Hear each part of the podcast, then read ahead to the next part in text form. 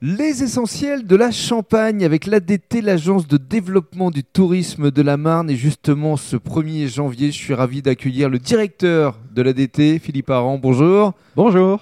Alors, effectivement, euh, vous êtes avec nous aujourd'hui pour euh, nous permettre de mieux connaître les actions euh, de l'agence de développement du tourisme de la Marne. Mais dans le cadre de ce premier podcast, essayons d'en savoir un peu plus déjà sur le rôle de l'ADT. Et de votre parcours, parce que vous avez rejoint euh, l'ADT euh, il y a plus de 20 ans, je crois. Absolument, absolument. Il y a, il y a 20 ans, 21 ans même, pour être très, très précis. En 99. Euh, en 99. D'accord. Avec la volonté euh, eh bien, de, de consacrer au développement euh, local de ce territoire euh, de la Marne et de cette belle Champagne. Et donc, euh, j'ai intégré l'équipe de, de l'ADT à l'époque comme euh, directeur adjoint. Mhm. à une période où euh, on était en plein développement avec des nouvelles orientations et vraiment des, des ambitions nouvelles par rapport à cette structure qui est financée par le département de la Marne pour ben, essayer de renforcer euh, euh, l'attractivité du territoire et les retombées économiques du tourisme sur Mm. le département de la Marne. Alors, depuis, vous êtes devenu le directeur de l'ADT.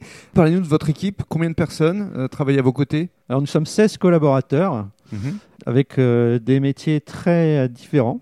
Donc on a évidemment tout un volet de promotion et de communication pour faire connaître euh, la Marne auprès de, nos visiteurs potentiels, donc euh, à la fois euh, en France, mais aussi à l'étranger, notamment dans les pays européens, donc le Benelux, le Royaume-Uni, l'Allemagne, l'Espagne, euh, les pays scandinaves, faire découvrir les, atouts euh, touristiques du département avec euh, bien sûr euh, eh bien, des campagnes de communication. euh, on accueille aussi des journalistes, on accueille euh, des organisateurs de voyages pour qu'ils découvrent ce territoire et qu'ils le proposent euh, à leurs clients. Donc, euh, on reçoit des agences, des TO, euh, des euh, organisateurs différents, des associations, etc.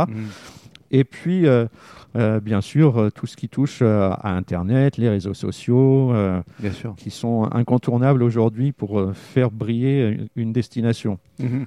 Cela étant, il, il est vrai que à l'heure où on se parle, la destination touristique est un peu compliquée à mettre en valeur, mais dans le cadre du deuxième podcast, vous allez évoquer les actions que vous avez mises en place.